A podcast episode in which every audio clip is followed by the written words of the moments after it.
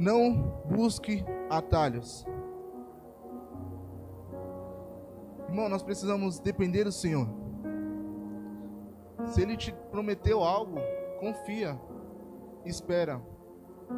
Hoje nós temos muito costume de ficar fazendo o jeitinho brasileiro, o famoso jeitinho brasileiro. Queremos tudo instantaneamente. E tipo, ah, se eu tô vendo que tá demorando, então eu vou fazer isso. Ah, vou começar a divulgar meu negócio para as pessoas. Ah, vou começar a gravar uns vídeos para vai que as pessoas começam a me admirar e eu começo a pregar nos lugares, eu começo a evangelizar e você começa a buscar atalhos. Sabe? Buscar atalhos é como você subir uma escada correndo. Talvez você caia. E aí você vai cair lá embaixo e você vai ter que subir tudo de novo. Mas quando você vai subindo, esperando no Senhor, confiando nele, sendo obediente, você vai construindo bases, vai construindo bases, até que chega um momento que você não vai precisar fazer todo aquele esforço que aquele que subiu correndo vai ter que trazer de novo. Sabe, há pessoas aqui que subiram talvez seu ministério tão rápido, tão rápido que pulou algumas etapas.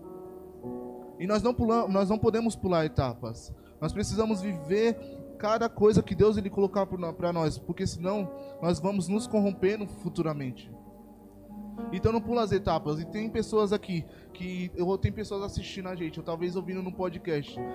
Tem pessoas que elas vão precisar a voltar, sabe para onde? Para as ovelhas. Vai ter pessoas que vai precisar voltar para onde? Para os ursos, para os leões. Para depois ele voltar para o gigante. Talvez você já é um cara totalmente conhecido. Talvez você já prega, talvez você já faz muitas coisas.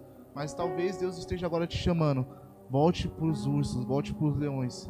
Onde que você me buscava com mais sinceridade do que hoje. Que você é muito conhecido, mas pouco me conhece. Nós precisamos voltar para os ursos e para os leões.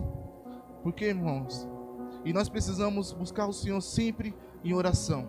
A oração ela nunca pode faltar. Porque talvez você vai buscar atalhos, você vai trabalhar, trabalhar, trabalhar, trabalhar e vai continuar trabalhando. Mas quando você ora, ora, ora, Deus ele trabalha por você.